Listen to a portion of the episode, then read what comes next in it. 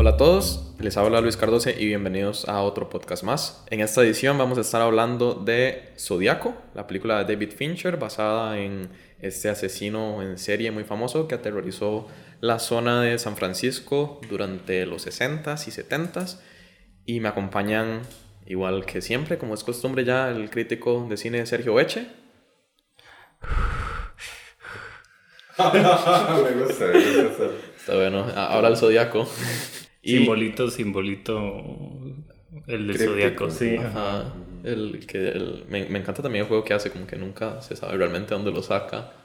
Por este mismo juego de Pues que... citan mil libros y no se sabe de dónde puta sale. Ajá. y bueno, también está el periodista cultural Jorge Mora. Hola, eh, los saludo con la terrible preocupación de que no sé cómo saludar. Ya es el episodio 3. y no sé cómo saludar sin sonar aburrido. Así que aquí ya tengo mi saludo. ¿Cómo no, no, no extenderlo demasiado? Es periodista cultural, entonces saludas con mucha cultura. Mmm, no lo había pensado. Wow. Antes, tal vez de iniciar la conversación y como por pura curiosidad, ¿cuál es la película favorita de Fincher de cada Oh, uno? wow, me encanta Oh, esa. Wow, a pregunta. quemarropa. Pelotón de fusilamiento. Bueno, yo creo que Sergio está más seguro. La mía es muy fácil. La red social. O creo que sin, sin artículo. Red social. Red social, sí. Porque en inglés sí tiene. Red social es un película. Pero aquí somos amantes de la castellanización, así que. Sí. Que viva la ñ. La che y la doble. Ya, no, ya descansan en paz. Jorge al Fuego, ¿cuál es su favorita?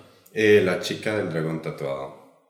¿Por favorita. qué? Es un mundo espectacular. Ay, fascinante. Hace poco vi La chica en la telaraña. eh, Que Ajá, sí, Del sí, año sí, sí. pasado, si mal no recuerdo. Del año pasado. Y me, gustó, me parecía que estaba bien, pero no tiene esa, esos condimentos tan fascinantes que si empieza a hablar, pues terminamos haciendo un podcast de otra cosa que no es zodiaco. Sí, yo Pero- también la disfruté bastante, más de lo que la recibieron, pues no la recibieron muy bien. No sé. A mí me parece que Claire Foy lo hace bien. A mí ella me gusta mucho. Es buena, es buena. ¿No viste The Crown? No. Muy mal. ¿Vos Luis? Así Ay, es. mae. Te devolvemos la pregunta. Tenía planeada la pregunta, no la respuesta. Oh, creo que, que la red social de Fijo está, está ahí junto con... Ay, eh, Gone Güey, Girl, eh, deberíamos, Perdida. Sí, deberíamos como repasar cuáles son, ¿no? Para Sí, que- esa, bueno, Zodiac, eh, Zodiaco es su séptima película. Eh, yo aclaro que de toda la filmografía de Fincher solo no he visto Red Social. Que ¿Qué? para ¿Qué? Es la mejor. Sí, está. Es De todas, he visto todas. ¿Qué putas, esa. Jorge? Es que tengo una aversión con Jesse Eisenberg. Ah, ok, Entonces, ok. Pero no, no, quiero verla, quiero verla. Vamos a ver. eh, Alien 3, digo Fincher tiene nunca. Alien 3, sí. Es, esa es como la primera que me sale. aquí. Pero el corte del director dicen que es bueno. Dicen, no me consta, pero No, es que, ¿qué? ¿para qué voy a gastar mi tiempo? vamos a confiar en la gente. Yo voy a confiar en que el corte director está bien. Eh, whatever. Meh. Luego dice eh, Panic Room, ¿cómo le ponemos? En... No la habitación del pánico. Se llama Habitación La del habitación Pánico. del pánico. claro. sí. Ese es con Jodie Foster y Kristen Stewart, Stewart, creo. sí. Antes de su saga vampírica. Era una chiquilla. Luego está The Game, el juego. Esa, no la- esa es la que me falta de ver. de él. Ajá. Ah, ok, esa ni siquiera sabía que The era de él. Con Sí, Michael no- Douglas, sí. No la he visto. Esa lo que he leído es que es increíble la primera vez, pero tiene un twist al final y como que uno la ve una segunda vez y ya no. Solo la vi una vez. Solo he visto Perdido una vez, así que tal vez si la veo una segunda, cambio de opinión, porque... Bueno, No, igual- no creo, no creo. No, esa sigue siendo muy buena. Es que no la he visto la segunda vez, pero la primera me encantó y está ahí junto con la red social. Para mí. está Zodiaco, la chica del dragón tatuado que dijo Jorge. Seven, que Del 95. yo, ese. esa película a mí no me parece tan buena. Me Oh. van a matar, todo el mundo me va a matar, yo lo Sí. sé. Es muy buena. Pero me parece un procedural, un episodio de CSI bien hecho nada más. Ah, o sea, creo que está sí. sobrevalorada, pero tampoco, No, no. tampoco es tan mala. Creo que tiene su lugar bien merecido. Sí, pero eh. luego está el caso de Benjamin Button. El curioso caso. El curioso caso, sí, perdón. Esa me parece la más sin gracia, no sé, el de- eh, en el papel, o sea, como que la que menos llama mi atención. Es interesante, Me yo aburrió, no la recuerdo. Me aburrió mucho. No la recuerdo, yo Ah, tengo que volverla a ver. Es muy Me da memorable. perecilla volverla a ver, pero está bien, es una buena película. Pero sí, tal vez es la menos interesante. Sí, una película de tres estrellas, digamos. Oh, wow, tres y Está, media. está, está, está, pero. Sí, sí, viene- está tremendo, Luis. Luis está huepuchica. viene- Está, bueno, Perdida, que dijo Luis, Red Social y Fight Club, el club de la pelea. Sí, este... Que también parece sobrevalorada. Yo creo este que año cumple 20 años. Oh, wow, ¿de verdad? Sí, Podrán leer la portada viva escrita por su servidor. Bien, Jorge, muy bien. Sí, no, no creo que está escrita, ¿verdad? No crean, pero... bueno, aquí, aquí sacas ideas. Claro. Bueno, la verdad es que todos me parecen muy buenos. Es uno de, yo creo que los cineastas no, más tiene interesantes. No, no. Es uno de los cineastas más interesantes de del contemporáneos. Y, y bueno, no, no, no quiero adelantarme a lo que Luis. Sí, mejor. Bueno, volviendo a Zodiac, o empezando por Zodiac. empezando. Este, igual que siempre, primeras impresiones. Voy a tirar el fuego a, Sergio, porque ah, no sabía qué decir. no, no, eh, Vamos a ver, eh, yo vi Zodiac creo que un año después de que saliera, cuando salió en video, porque en esa época... ¿Qué año fue que salió? 2007. 2007. ¿Qué hice la tarea, Sergio?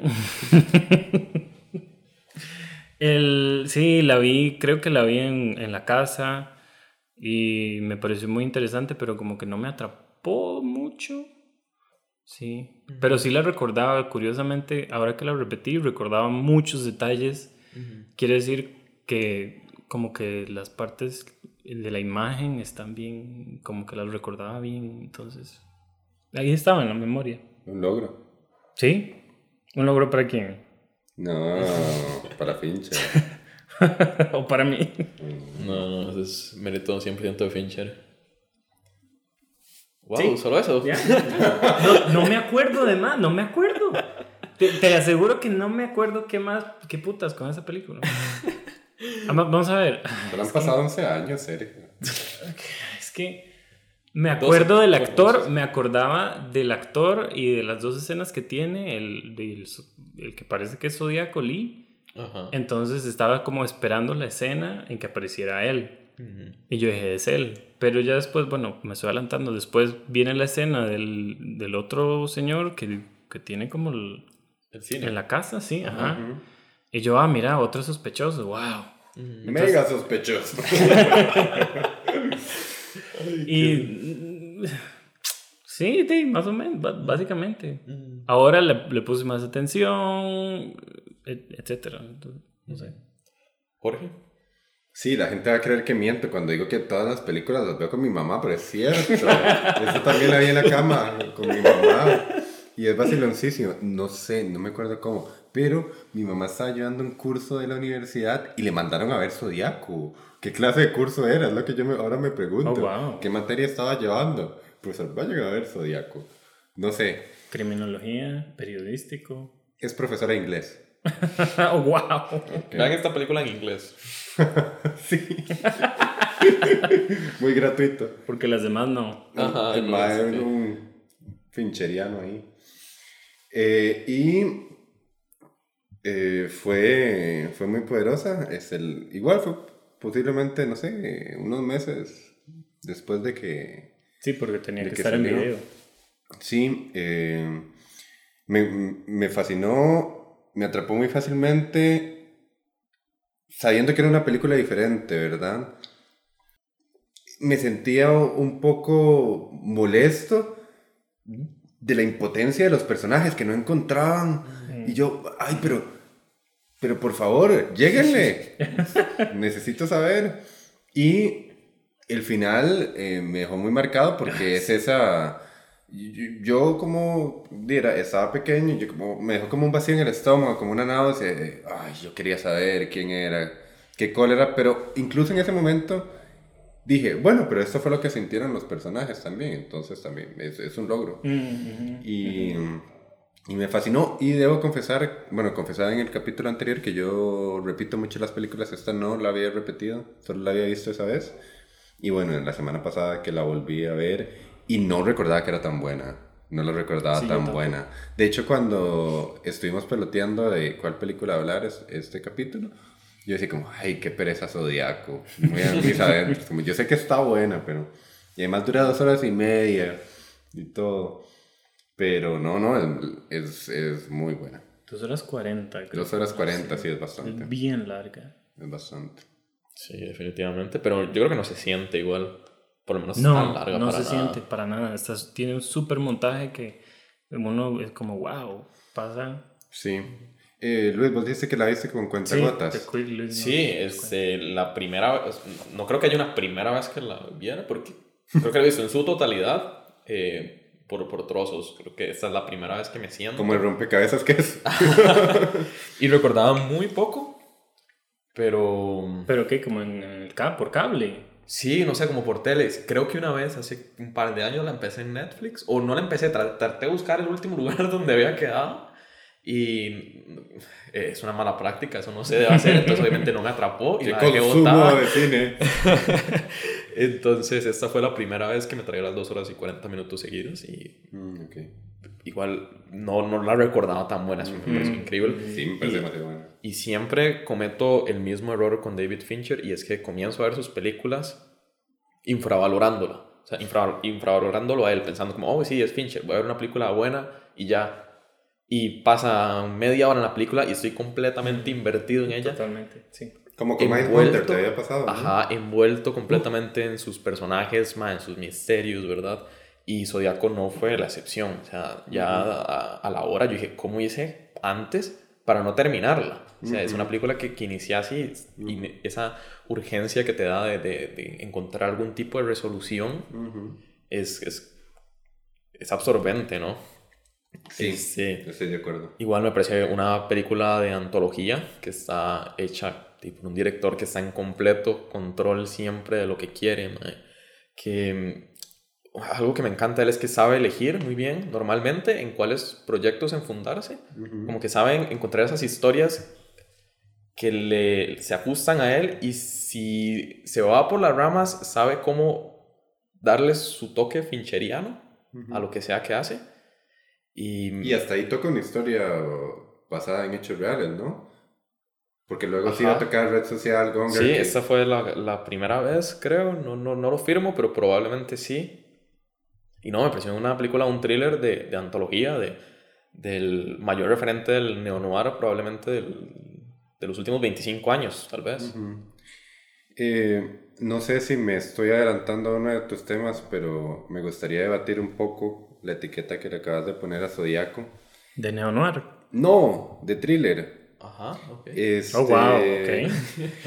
sí, pienso en Seven, cuya castellanización no recuerdo, no sé si era Los, siete, pecados, capitales. Ese título me gusta más. Sí, es mejor, Seven es muy sin gracia. Es muy sin gracia. Siempre Además que Seven, la U, la V es el 7, entonces como C, 7 es aladísimo. aladísimo el pelo. Sí, bueno, los siete pecados capitales, ahí sí encuentro como este thriller, esto uh, juego de detectives y convencional en el sentido de que hay un crimen, obviamente tiene un tratamiento diferente, aquí no, siento que la, la historia detectivesca está porque uno de los personajes es un detective, pero lo que quiere la película es ver cómo este criminal despedazó las mentes de estos tres personajes y la entonces pasa a un segundo plano la parte criminalística, por así decirlo. Yo, o sea, esto es mera consideración personal, para mí es una película de terror ahora que la volví a ver. Yo empecé a verla como a las 11 de la noche y estaba, pero cerradísimo, cerradísimo. La manera en que se cometen los crímenes es verdaderamente espeluznante. No necesita eh, abrazar el gore para hacerlo, sino que desde el suspenso ya uno lo tiene completamente tétrico. Yo no me podía mover. A mí me despertó, en verdad, yo me estaba durmiendo. Y incluso llega a este punto de la película donde en una carta el zodíaco dice que va a empezar a camuflar, que nada más van a aparecer crímenes y no va a decir que es de él. Ay, que eso me da un terror existencial, porque en verdad es el mal infundado en todos. Mm. O sea, el zodíaco puede ser un ente paranormal, puede ser el diablo. O sea, cambia la historia y diga que es que el diablo vino a la tierra a hacer crímenes, eh, eh, también lo es. O incluso que usa, que ven incubos, ven recipientes en las personas y las posee. Para mí eso es el zodiaco, es, es un espíritu que trasciende el humano y, y bueno, me, me, me, hacía estas preguntas, ¿verdad? ¿Qué, ¿Qué, pasa si siempre que vemos un accidente, bueno, ¿qué fue lo que estuvo detrás de eso? Es espeluznante. El mal puesto en cualquier persona, de, incluso con el juego de que hay, hay posibilidades de que no haya un zodiaco, de que sean varios, para mí incrementa ese, ese pánico y, me rebota la pregunta de dónde proviene el mal, cuál es el origen del mal. Entonces, para mí, eh, yo la asumo como, como una película de terror. Sí, yo también pensé, pensé que era, eh, en un momento lo sentí porque lo que dijiste Luis de que mientras más avanzaba, más te enganchaba, a mí también me pasaba eso, pero al, a la vez me metía como en la atmósfera que hace Fincher eh, con sus imágenes, no necesariamente tenebrosas, porque los crímenes suceden de, en plena luz del día. Pero es como un terror ahí curioso, que viene de, de, no sé, pienso como de la manera en que hace el montaje de su película, de cómo este, expone, sí, increíble. Eh, Fincher como que expone el, el, caso, nos dice aquí está y, y pasa de como del, del crimen al, a mandar la carta al, eh, al periódico, al, que es, creo que es el San Francisco, el Chronicle. Ajá. Em, me parece que eh, está dividida como en dos partes, ¿no? Porque el... También me estoy adelantando a algo que quería decir más adelante, pero no importa. Eh, como a la hora y media, como que a la hora y media encuentran al, Lee, que es como el, Interpretado por John Carroll Lynch. John Carroll Lynch, que es muy bueno. yo, como sabía y reconocía la voz de, de este Lee, de este actor, eh, siempre lo usa él. cuando, el primer crimen, cuando matan a la muchacha y en el carro, es él hablando. Y cuando están en el lago, es él hablando. Entonces como que siempre lo usa él, sí. No lo había notado. No, yo tampoco. No lo noté, perdón. Es, bueno, lo intenté porque la quise ver, la vi como audífonos, como para ver como si tenía mucho sonido. Sí, eso como, como el investigador este de, la, de la escritura, de, de, la caligrafía, pero con el sonido. Puede ser, porque al final, como la última, no sé, los últimos 40 minutos son, es pura lluvia. No sé si lo notaron, es impresionante, como solo es lluvia, lluvia, lluvia, lluvia, lluvia, lluvia. Sí, a, a los Seven también, ¿no? Sí, entonces, este eh, como que está dividido en dos porque la primera parte es periodístico, eh, Robert Downey Jr. y mm, detectivesco con Mark Ruffalo. Por la escena esta, no sé si han visto el, eh, el video ensayo de cómo filmó esa escena, que todo es como pantalla verde. ¿Cuál escena estás hablando? Perdón. Cuando el Zodíaco mata al taxista y llega Mark ah. Ruffalo como por primera vez. Ajá, claro. Esa escena, eh, hay un video ensayo que muestra todo el fondo, es pantalla azul. De ahí viene la minuciosidad de Fincher, ¿no? Sí. Muy, eh, muy poderoso. Te lo voy a pasar, Luis, para ver si, si, si lo adjuntamos ahí para que, no sé, en la descripción. Sí, me parece bueno. ¿Verdad? Eh, y en la segunda parte es más thriller como thriller obsesión de Jake Gyllenhaal, porque yo decía, Jake Gyllenhaal no sale tanto al principio, ¿qué está pasando? ¿Qué está pasando? Solo está dibujando. métase, métase. Sí, hasta que entendí porque la peli tiene como un corte que me parece muy meta, lo que hablamos la semana pasada con Bastardo sin Gloria, del cine también. Porque en, es en el cine cuando están viendo esta película, Harry el Sucio eh, sale Mark Ruffalo, pero Jay Gyllenhaal lo, persigue, como están afuera y le dice, eh, lo van a atrapar, lo van a atrapar, y como que ahí termina esa, esa primera parte. Entonces, la gente le dice, ya en el cine lo atraparon. ya en la película lo atraparon. Sí, eso me, me, me, me llamó la atención. y, y, segundo lo que dices de, de la de lo que sea de terror, porque sí me atrapó y me, me daba como, me daba cosa, me daba miedo. Sí, da pues yo cerré mi ventana en la noche con más cuidado, sí, sí. Sí, de hecho esa, esa, segunda parte, si la vemos en dos, también yo, yo lo sentí más como, ya profundicemos en las mentes despedazadas, en ver al personaje Robert Downey Jr. absolutamente obsoleto, inútil, eh, ver cómo el, detective encarnado por Mark Ruffalo, que se ve un hombre de principios, abandona el caso por sus razones. No, lo, hacen abandonarlo. Sí, yo no creo que él lo abandone. Yo creo que. Ah, Hay un comentario que dice Fincher, este, menciona que él siente que el detective, eh, ¿cómo se llama? Dave Tosky. Ajá, Dave. Ah, este, en la vida real, o sea, la, la, persona, sí llegó a hacer las paces como consigo mismo, como, ok, esto, este mal no lo pude haber atrapado, hice, hice todo lo que estaba bajo mi poder y no, no, no se logró. En cambio, el personaje de. Eh, bueno, Robert es el que nunca logró superar esa obsesión. Sí, sí. Y él no abandona el caso porque incluso le da pistas, ¿verdad? Al, caricaturista. Sí, eh, eh, lo digo en términos de cómo lo despedazó el caso. O sea, cómo el abandonarlo lo despedaza y cómo a, al caricaturista y hasta le despedaza a la familia, ¿verdad? Sí. Ese, ese, el, la cuestión de la familia también, yo creía que esta actriz Chloe Sevigny iba a salir, yo, qué raro, sale solo en una escena, pero después sale más.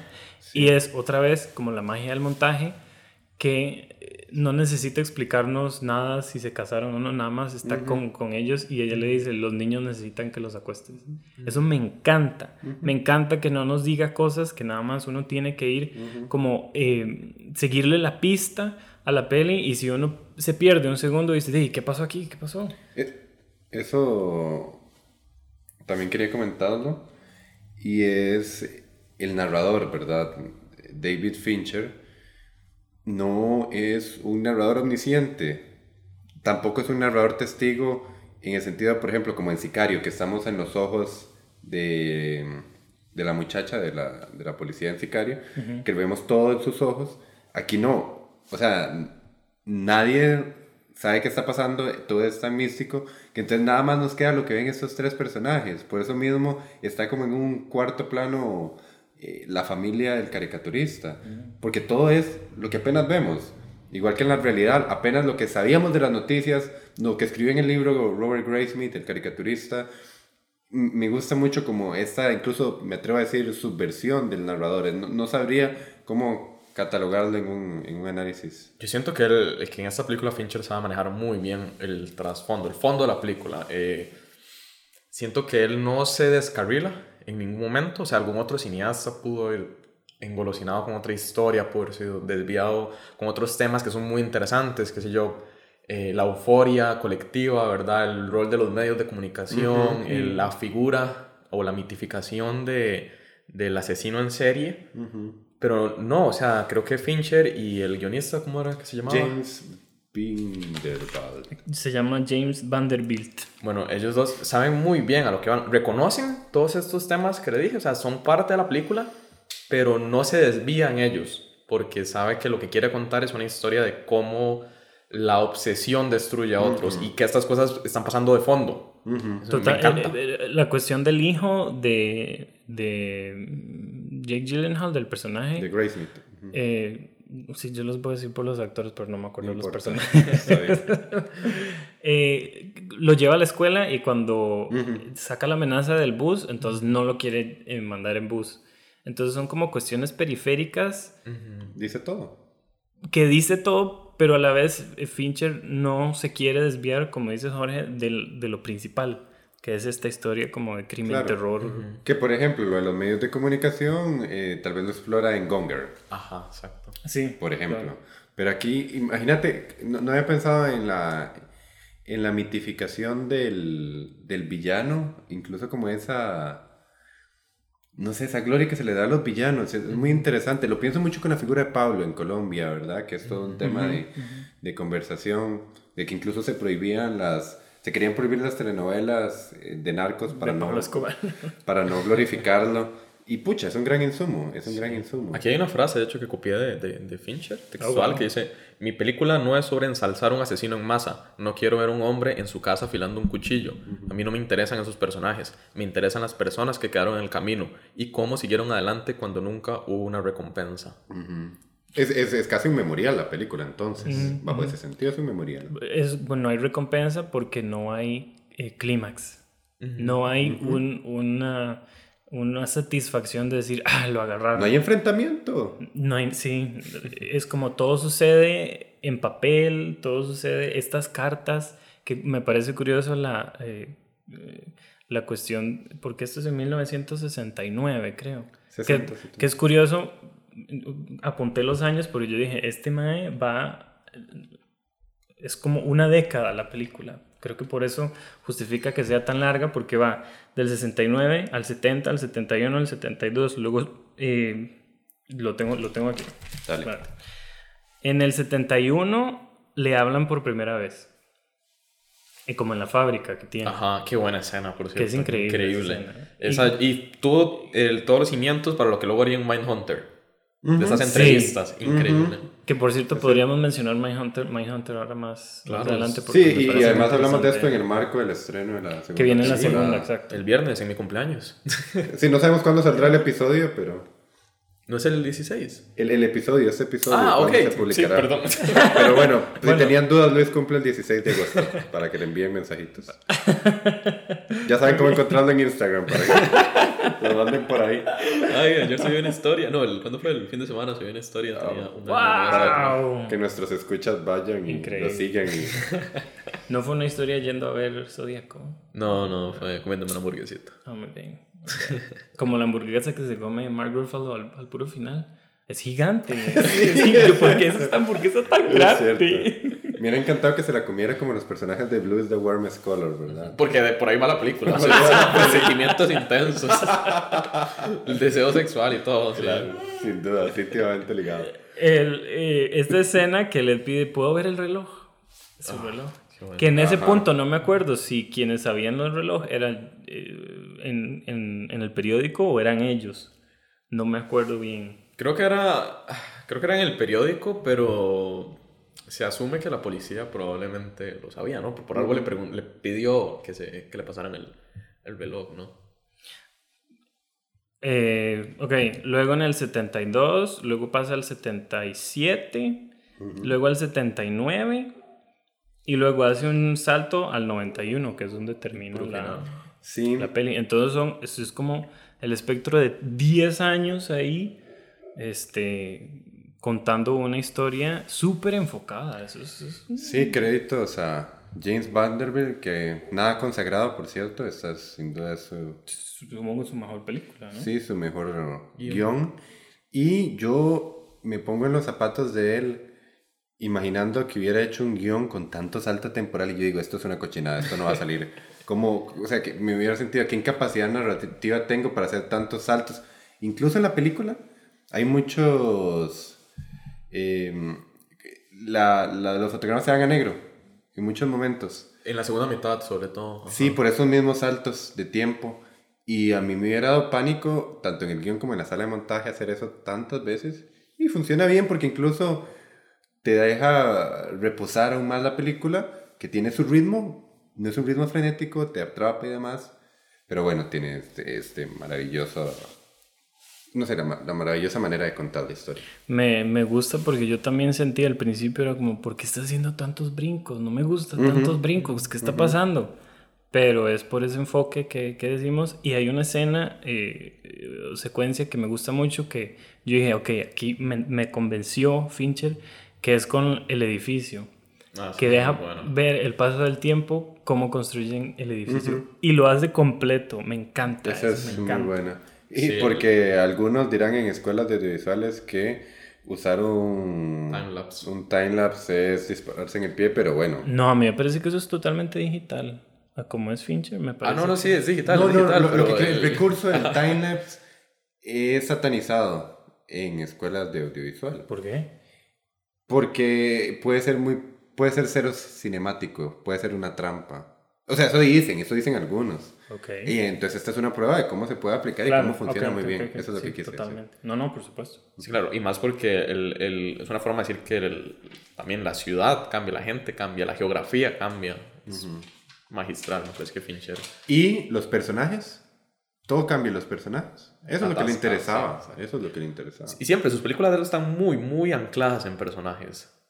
Este, no, Y es, es, también una de las cosas que él se queja mucho del cine palomitero, sobre todo de Marvel, que son personajes débiles que están tratando de salvar el mundo. Aquí a él el mundo le vale una verga. Lo que le importa es cómo reaccionan sus personajes.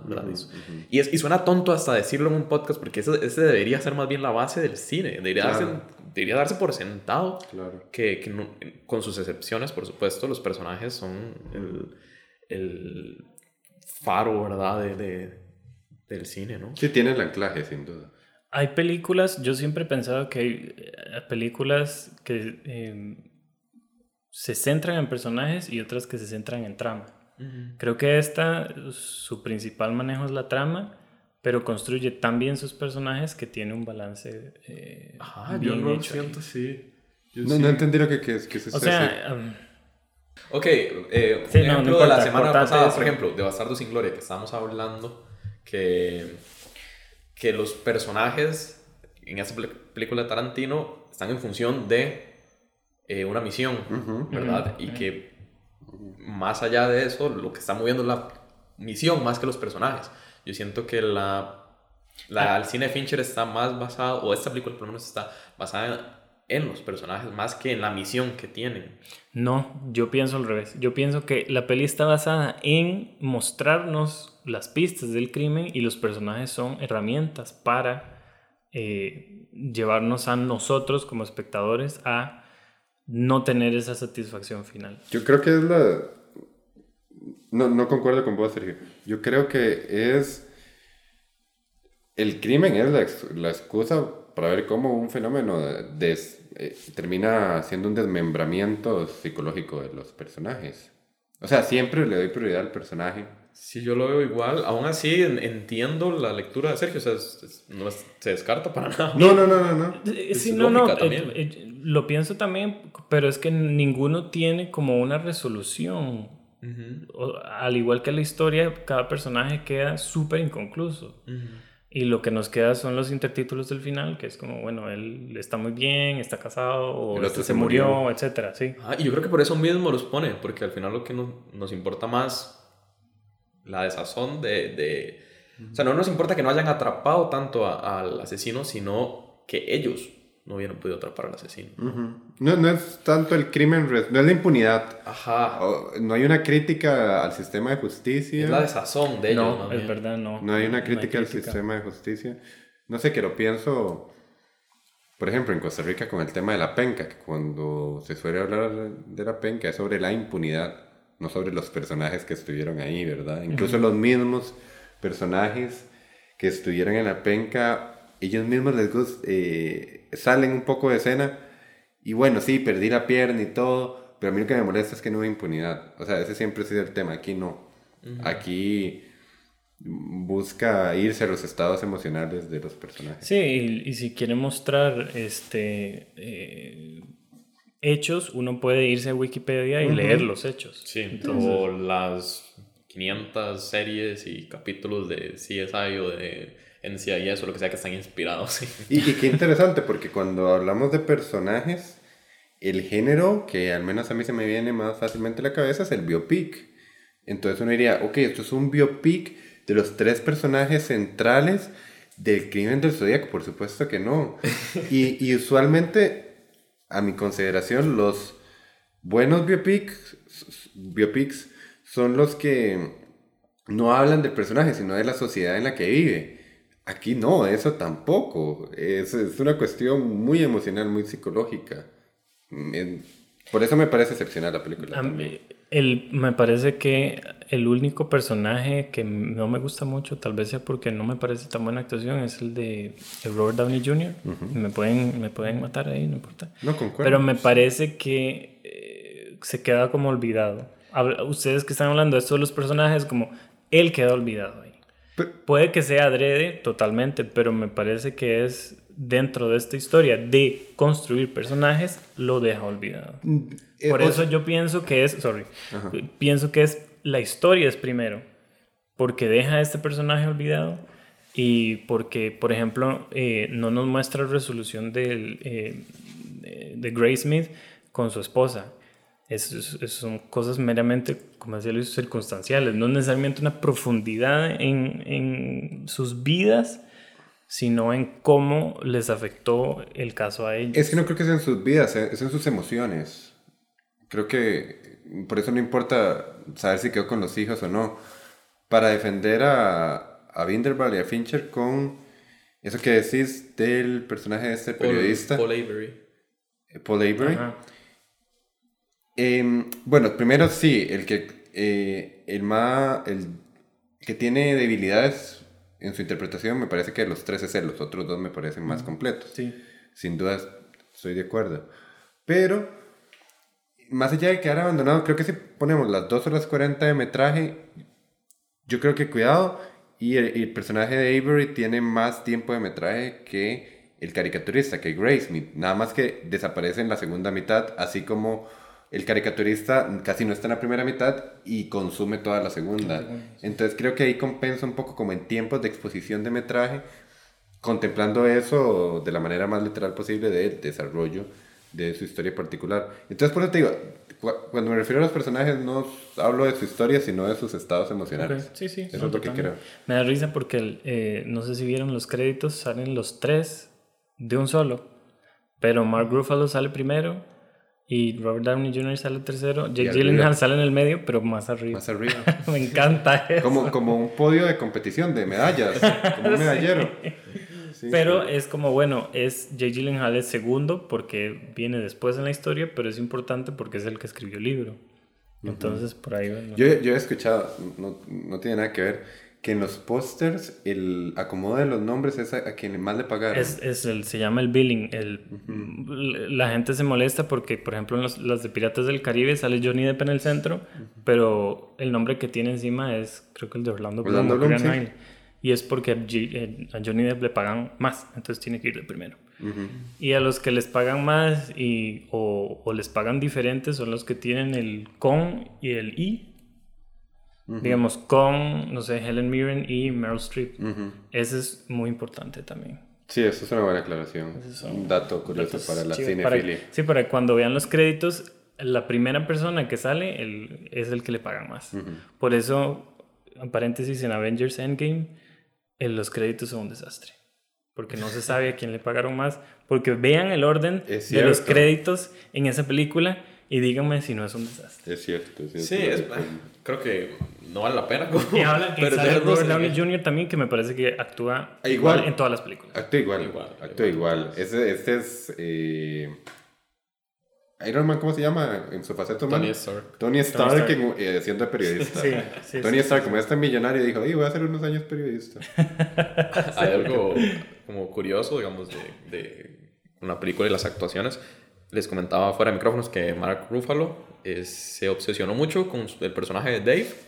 Él lo conoció, fue, compartió como unas dos semanas seguidas con él, eh, absorbió como todas sus, sus, expresiones, o intentó absorber la mayoría de sus expresiones.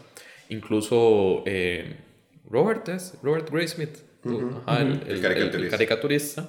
el verdadero, dice que, que, que cuando vio la película, lo primero que pensó fue que, ok, cuando la gente piensa en Dave en 50 años, a quien se va a imaginar esa Mark porque lo hace impecable. me respondes la pregunta, pero yo decía, ¿por qué Mark Ruffalo tiene como el tono de voz así medio suavecito, como que habla bien bajito, mm. todos los detectives gritan un montón, y él como que es, ah, tiene un tonito así, no, yo qué raro, eso debe ser pura interpretación y por eso me parece que, actúa muy bien. Sí, sí, es bastante destacado.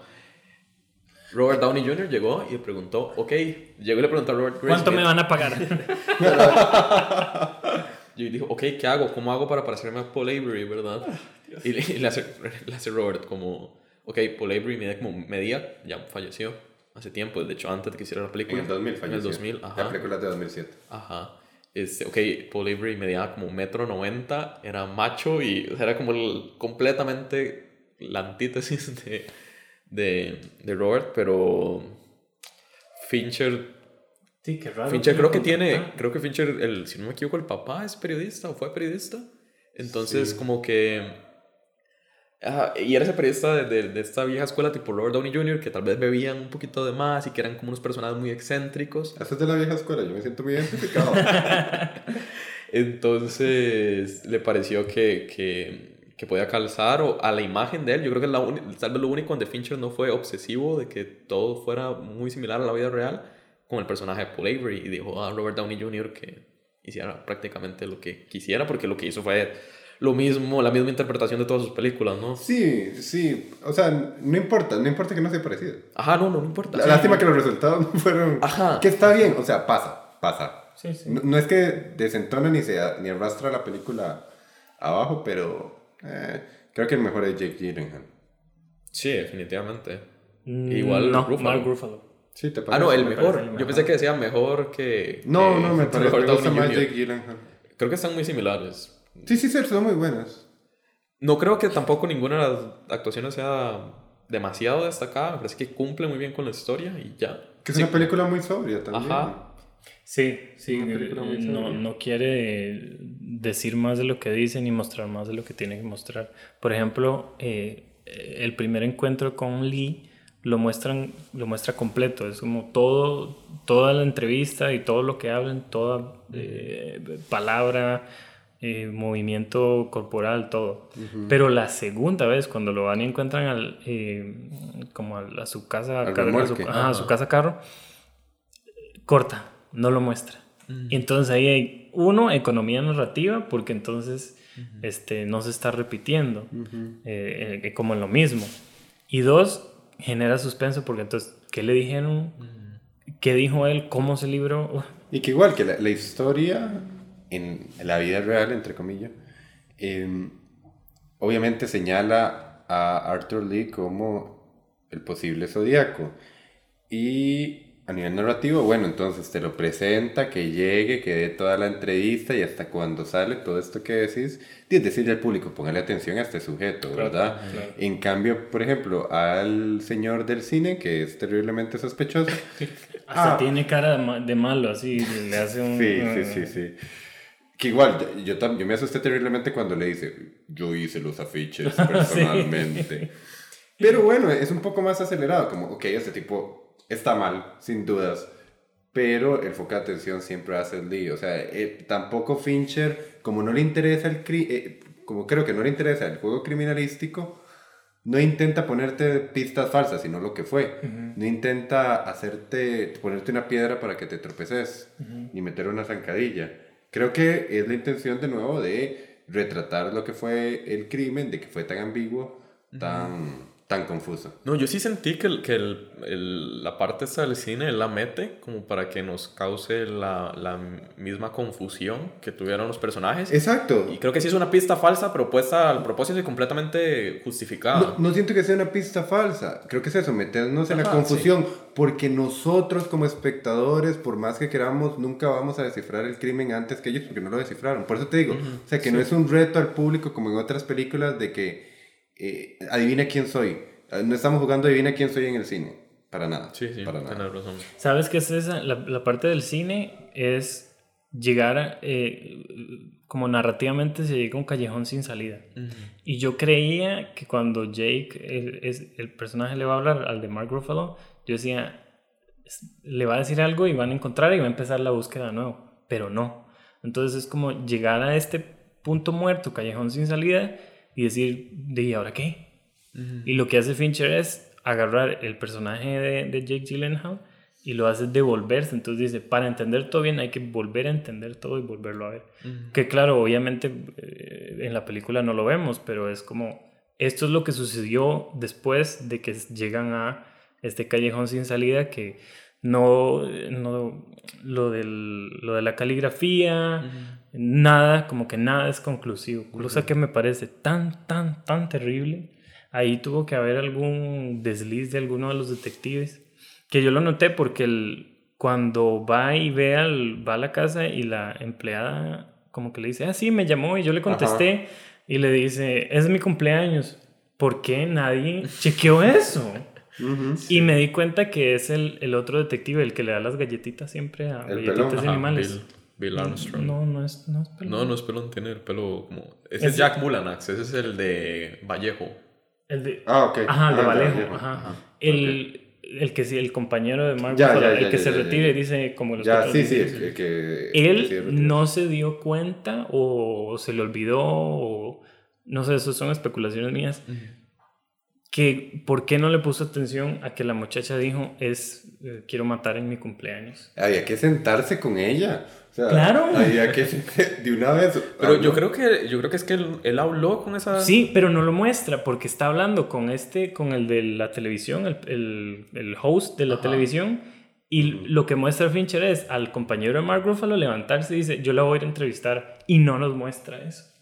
Oh, no Entonces... Sí, sí, corta. Corta, ajá, y no nos muestra hasta después que sale ella misma. Entonces, él, sin querer queriendo, eh, nos, nos está diciendo esto pasó y nos lo muestra tan sutil que ah, me encanta. Como ahí hubo eh, un fallo, ahí alguien no puso suficiente atención y por eso se les fue.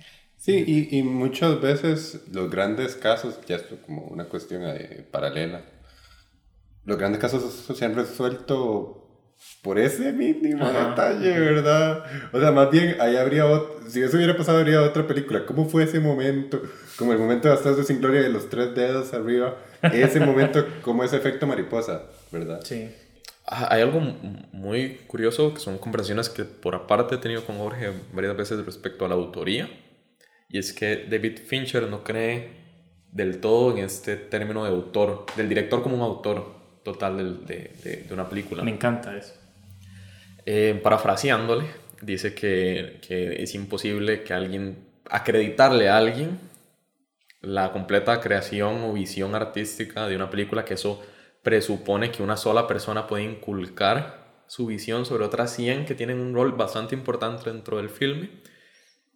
Y esta, afirmación o esta declaración de él me parece súper curiosa y súper contradictoria en el buen sentido cuando Fincher es una persona que ves cinco fotogramas de él y ya sabes que es una película de David Fincher, ¿verdad? es, es, esta paleta de color normalmente muy uniforme, con un solo color que domina la mayoría de la escena, ¿verdad? Estas historias oscuras, llenas de misterio y una moral que siempre se, una, se ve oscurecida por las circunstancias, ¿verdad? Una cámara inhumana. Odia la cámara en mano. La detesta. Ha usado dos veces. Sí, o sea, Una vez en Seven y no me acuerdo en, en qué otra. Casi nunca lo he usado dos veces. una me encanta el traveling, el trípode. No me acuerdo cuál fue la otra, pero dos veces en su carrera ha usado cámara en mano. No recuerdo que Zodiaco tuviera una. No, no, tiene. no se me ocurre una que tenga cámara en mano. Siempre es, este, es también por ese perfeccionismo. por, más que, por más que sean las escenas de asesinato y así, es meticuloso. Él dibuja con regla. Sí. con regla. Dos cosas a mí me saltan de Fincher, de lo que dices, Luis. El, uno, explora, le gusta explorar como las facetas oscuras del ser humano. No hay película, incluso la red social, que es como su película más, menos tenebrosa, explora una faceta nueva del ser humano que es peligrosa, entre comillas, ¿no? Y de Zodíaco ni qué hablar. E, eso es una cosa muy interesante de él, que, por ejemplo, eh, también sus series Mindhunter y House of Cards, que es lo que menos me gusta de él que ha hecho, porque House of Cards me parece una serie muy mala. Que igual no, pero son solo dos capítulos. Dirige un par de capítulos. Sí, los primeros dos, pero igual. O sea... Da el tono. Él, él llega a decir: eh, Vea, les dejo cómo es la receta. echan tres huevos, un poquito de sal. Y así les va a salir. ya se los dejé. Sí, yo creo que no se puede culpar de, de nada House of Cards. O sea, cinco temporadas después y son dos capítulos. No, claro. Pero igual, ahí está eh, la crueldad o la oscuridad humana también. Y lo, lo otro que me, me, me hace me llama la atención es que creo, me corrigen si soy equivocado, que no ha escrito ninguna de sus películas. Yo creo que no. Eh, los guiones siempre eh, están con alguien más, o sea, es otro nombre, pero eh, viendo como el, detrás de escenas de red social, él lo revisa meticulosamente cada diálogo lo, con, lo, lee con los actores y les dice las intenciones. Entonces me parece que es interesante que él, su faceta es director, deja que alguien más escriba eh, las películas, pero igual le salen increíbles. sí, igual y con su sello, siempre. Con su sello, exacto. y no creen el autor. ¿Es un no, Y, pero sus películas, aunque se parezcan, no se parecen. Definitivamente. Saben diferente, saben diferente. Porque dice, la chica del dragón tatuado, pienso en negro. Eh, la red social piensa en azul. Sí, sí. Zodíaco, ¿qué piensas? En el afiche está neblina o... Gonger, ese azulito. Nuboso también. Ajá, ajá. Eh, Seven, la sangre. El Fight Club, la luz amarilla del sótano. Panic Room, el blanco de la habitación. Ese grisáceo. No, me parece verde a mí. Eh, creo que. Es como verdoso. Es como verdoso. Sí, verdoso. Sí, es verdoso, es cierto. y otra cosa. Es zodiaco, ¿no? Es súper verdoso, como un dorado verdoso, no sé. Y la otra cosa que entonces rompe con esa cuestión del cine de autor es que creo que no repite actores en sus películas. Brad Pitt, tal vez, y ya. Nada más, sí. Cuatro. Una, eh. dos, tres. ¿Cuántas tiene con él? Sé que son cuatro. Ahorita solo me acuerdo. Seven. Seven, Fight Club, eh, Benjamin Button y me falta una. No, olvida a Brad Pitt. no, hombre, yo sería un argollero. Yo repetiría todo. repetiría todo, sin duda. Em, bueno, pero es que también, ¿de qué hablamos cuando hablamos de autor? Yo creo que en muchos casos la gente se toma muy literal lo que significa ser autor, como que cuando uno dice un autor, ok, es eso todo. Obviamente, por ejemplo, regresando a la, a la, nueva ola que eh, ahora lo comentaste, la nueva ola francesa, di muchos de esos.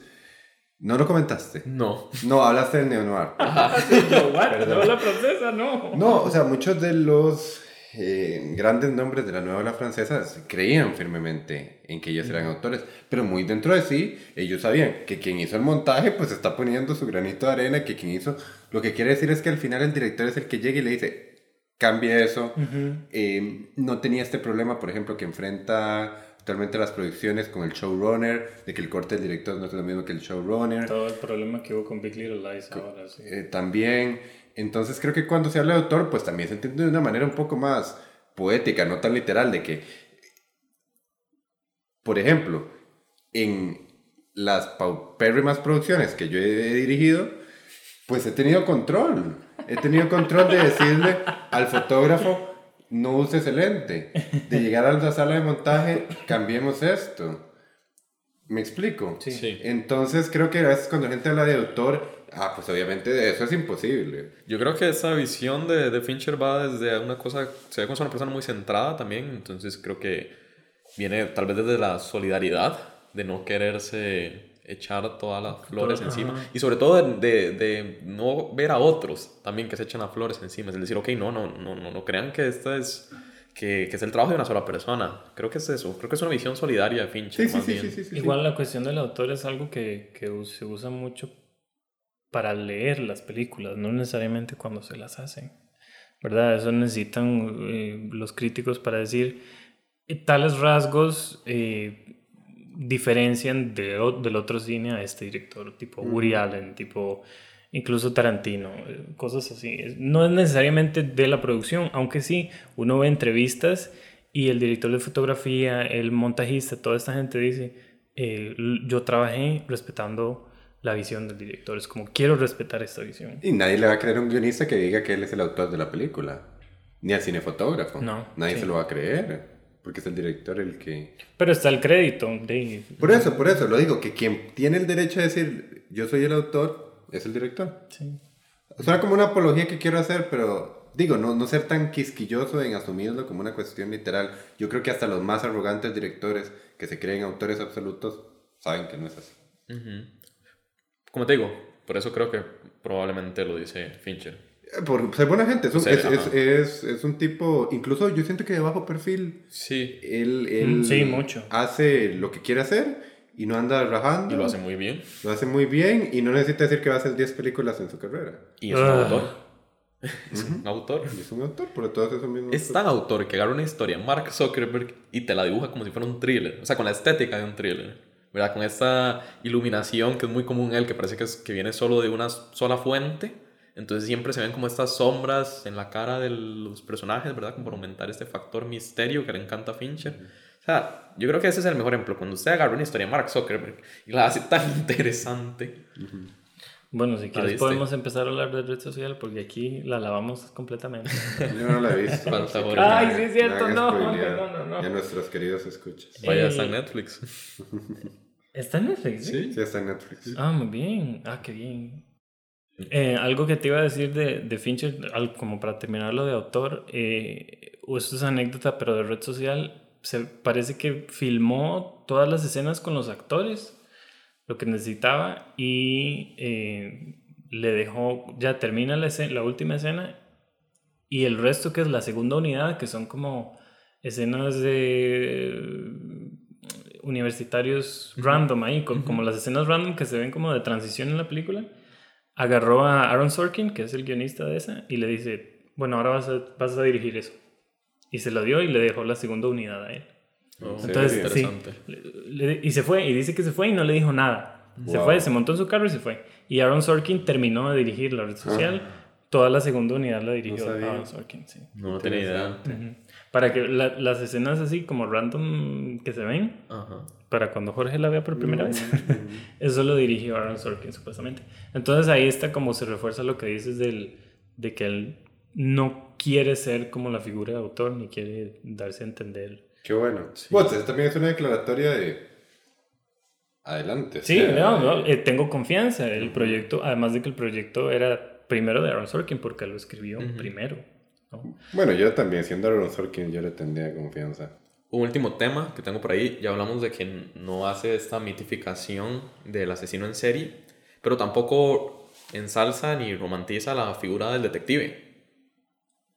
Me parece que todo lo contrario, se empeña como en mostrarnos como esta obsesión mastica y luego los escupe. Eh, y sin darnos ese gran momento que suelen tener algunas películas detectivescas de, de satisfacción.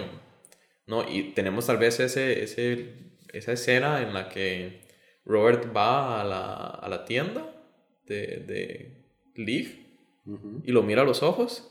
Uh. Y los dos se reconocen. Tremenda escena. Y esa, ese, es, es, lo más cercano que llega a tener a, a una recompensa. Al duelo de vaqueros, digamos, a fundar pistolas. Sí, es, bueno, él se lo, dijo, se lo dice a la esposa, que dice como, yo tengo que verlo, tengo que verlo a los ojos, saber qué hacer para estar tranquilo. Eso era, llega, llega eso. Pensándolo bien, esa es como su, su resolución del personaje. Sí, ahí está, sí. Igual yo sentí, no, no sé si necesariamente esa sea o haya sido la intención de Fincher, pero yo sentí que fue más bien una excepción. Como lo vio, los dos se reconocieron y se fue. Pero en mi lectura, tal vez incluso excesivamente subjetiva, él se va pensando como, ok, valió la pena. O sea, este pequeño momento de gloria valió la pena. Y eso es lo último que tenemos de él, ¿no? Sí, sí, creo que es como la espinita, sacarse la espinita y... Sí. en el aire. Sí, yo creo que es más bien que, que, uno, que uno decía como, valió la pena. Sí, sí, yo creo que es que es eso, todo queda en el aire, todo queda gravitando. No, y a mí me llena de frustración que creo que al término de la película, el, cuando la estaban filmando en el 2004, el caso seguía abierto. Pero no pudieron condenarlo a él porque le dio un ataque y se murió. Y se murió. El HDP. No jodas. Qué barbaridad. tal vez era inocente, Sergio. No sabemos. Bueno, eso en la peli, lo que les dije al principio, Fincher no cree que sea inocente. Entonces usa al, actor en todas las escenas. Sí, él también hace su, su declaración. Claro. Es que, de nuevo, como no es un error omnisciente, él es parte de él también está viendo su película. Es un final oscuro, definitivamente, pero lo esperaba un poquito más oscuro. O sea, yo me imaginaba, porque ya sabía la historia de que el zodiaco nunca lo atraparon y nada. Ah, en verdad. Me imaginé algo más, no hay lugar para los débiles, que creo que es la, la incomprensión todavía más grande de, de parte del detective o la figura policíaca, ¿verdad? Pero no, aún así me parece que la desazón sigue estando muy tangible. Es que es eso, es, es una náusea más que una desazón va de la mano de, lo que dijo Jorge, de que es una peli de terror, pero sin el susto, sin el brinco, que me parece peor. Porque entonces no hay una, un alivio al final, es como que da la zozobra. No me dejaste gritar, no me asustaste, no me dejaste sí, en ese caso peor es mejor. Ajá. Claro, claro, claro. Sí, eh, sí, peor en el sentido traumático. porque queda ahí y le queda a uno un, uno la queda pensando y dice, puchica, ¿qué pasó con este tipo? eh, ¿fue él o no fue él? Porque estoy leyendo aquí que hay otras gentes que... Eh, sí, otros sospechosos. Sospechosos diferentes, más recientes. Claro, y, y, de nuevo, lo que hablamos antes, de que pudo ser más de uno. Y, Ajá. y que, de nuevo, como, que para mí contribuye mucho a esa premisa del, del mal. Anoche soñé con, con el zodiaco. Uy, qué oh, feo, O sea, qué feo. Soñé, ¿con la persona o con los símbolos como que hay que descifrar y todo? no, no, con, con, con, la trama de la película. Me soñé que, no exactamente con el asesino, pero sí con Mark eh, Ruffalo tratando de encontrarlo. ¡Wow! Sí, es que creo estaba, que estaba con vos, Mark Ruffalo. Sí, sí, yo era, yo era la cámara. O sea, yo era de, la cámara de David Fincher, más o menos. En verdad. En el remake de Zodiac, yo creo que Luis debería interpretar a al personaje de Mark Ruffalo. yo creo que le va. Sí. Te identificaste, Luis. Ya te vi. Ya te yo, vi. yo quiero ser el del dueño del cine. lo pido de una vez, Sergio, para cuando lo hagas. Por favor. El carisma. necesario. Bueno, yo creo que ese es un buen punto para cerrar ya. Entonces, muchísimas gracias por acompañarme. Y muchísimas gracias a los que nos aguantan todo este tiempo. Muchas gracias. Vean en todas eh, las esquinas en, la noche porque fue puchica. Sueñen con el zodiaco. Que nosotros también ahí podríamos hacer nuestra adaptación fílmica de... No, no puedo creer que no lo hayamos mencionado. el psicópata. El psicópata. Ok, eh, para quienes no nos pueden ver, Sergio está haciendo una cara de impacto. ¿Qué? ¿Qué pasó? ¿Cómo? ¿El psicópata? ¿El asesino famoso de los 90? No, ¿qué, fecha fue? No me acuerdo. Fue 80 Sí, eh, De la masacre en la cruz, de la abuelita. Oh, cerramos aquí entonces. Muchas gracias por acompañarnos y esperamos verlos en el próximo episodio.